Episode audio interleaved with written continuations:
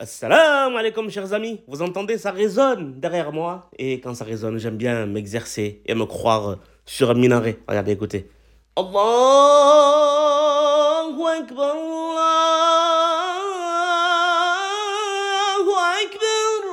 Allez, je reviens les pieds sur terre et les pieds dans Ramadan, le podcast. Et aujourd'hui, une fois n'est pas coutume, on a une citation du prophète de l'islam qui dit la chose suivante. Heureux l'homme qui évite les épreuves, mais combien est beau l'homme qui est affligé et qui fait preuve d'endurance. Je crois qu'on n'a pas eu vraiment l'occasion de parler d'épreuves dans ces épisodes, mais aujourd'hui, ça va être le cas.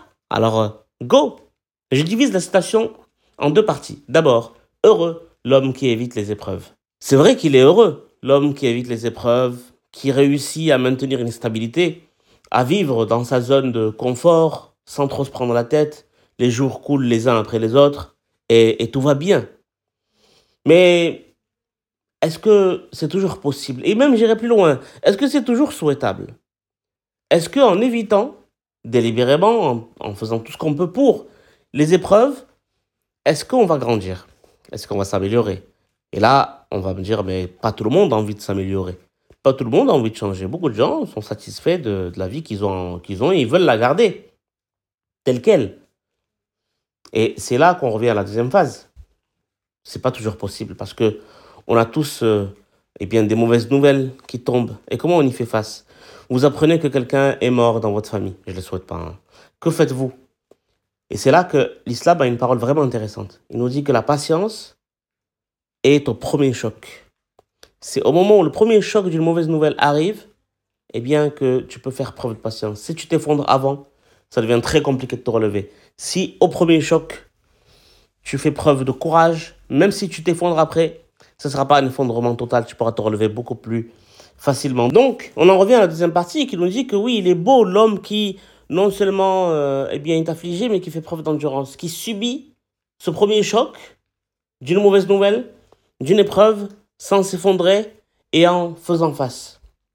Et en vérité, c'est comme ça que cet homme va évoluer, qui va avancer, qui va peut-être faire de grandes choses. Vous savez, quand on parle d'épreuves, moi, ça me fait penser tout de suite à, Mandela, qui a passé 27 ans en prison et puis qui est ressorti pour être président, premier président noir de l'Afrique du Sud.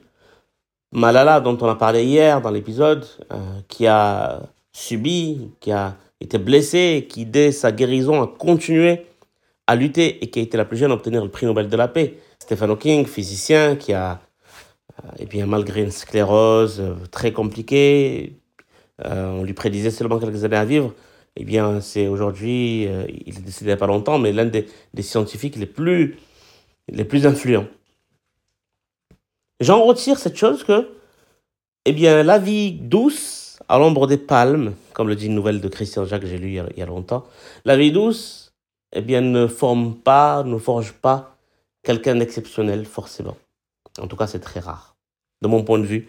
Alors que les épreuves nous, nous apprennent à nous découvrir nous-mêmes. C'est comme ça qu'on se découvre et qu'on découvre nos forces et nos faiblesses. Alors souffrez les amis, souffrez avec courage et chantez avec moi dans la brume et la rocaille. Soldat, tu souffriras. Je suis complètement barré aujourd'hui, je passe du, de l'appel à la prière musulman à dans la brume et la rocaille. Allez, je finis vite avant de, faire encore une autre bêtise. Ciao les amis, à plus.